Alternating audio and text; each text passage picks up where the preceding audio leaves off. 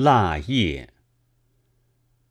灯下看《雁门集》，忽然翻出一片压干的枫叶来，这使我记起去年的深秋，繁霜叶降，木叶多半凋零，庭前的一株小小的枫树也变成红色了。我曾绕树徘徊，细看叶片的颜色，当它青葱的时候。是从没有这么注意的。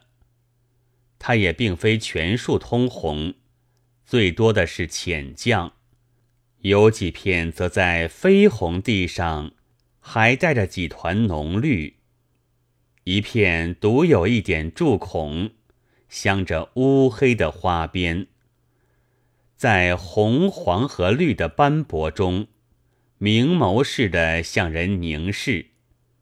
我自念，这是病叶啊！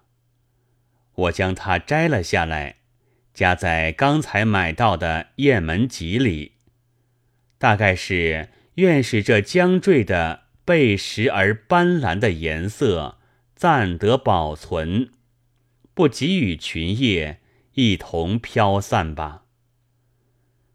但今夜，它却黄蜡似的躺在我的眼前。那眸子也不复似去年一般灼灼。假使再过几年，旧时的颜色在我记忆中消去，怕连我也不知道它何以加在书里面的原因了。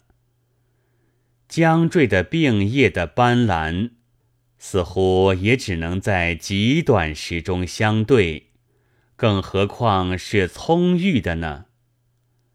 当深秋时，想来也许有和这去年的模样相似的病叶的吧。但可惜，我今年竟没有赏完秋树的余闲。